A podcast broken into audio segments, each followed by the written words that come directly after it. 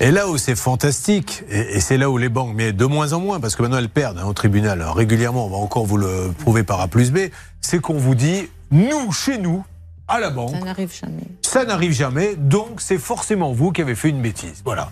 C'est pas du tout ce que dit la loi. Ça, c'est la banque qui fait sa propre loi. Que dit la loi? La loi dit que c'est à la banque de rapporter la preuve que vous avez mal agi. C'est l'article L 133-23 du Code monétaire et financier. Et ça, ça ne fait pas un pli. Et en jurisprudence, c'est appliqué. Et si la, la, banque ne rapporte pas la preuve que vous êtes à l'origine euh, de, de, de la manœuvre, même si c'est par votre téléphone portable, c'est cuit. Je voudrais vous rappeler que la banque, elle a non pas un devoir d'ingérence, mais qu'elle doit faire attention et être vigilante ah sur les anomalies apparentes. Or, là, 17 000 euros, un transfert de compte, ça se voit a fortiori lorsqu'elle est aux Philippines.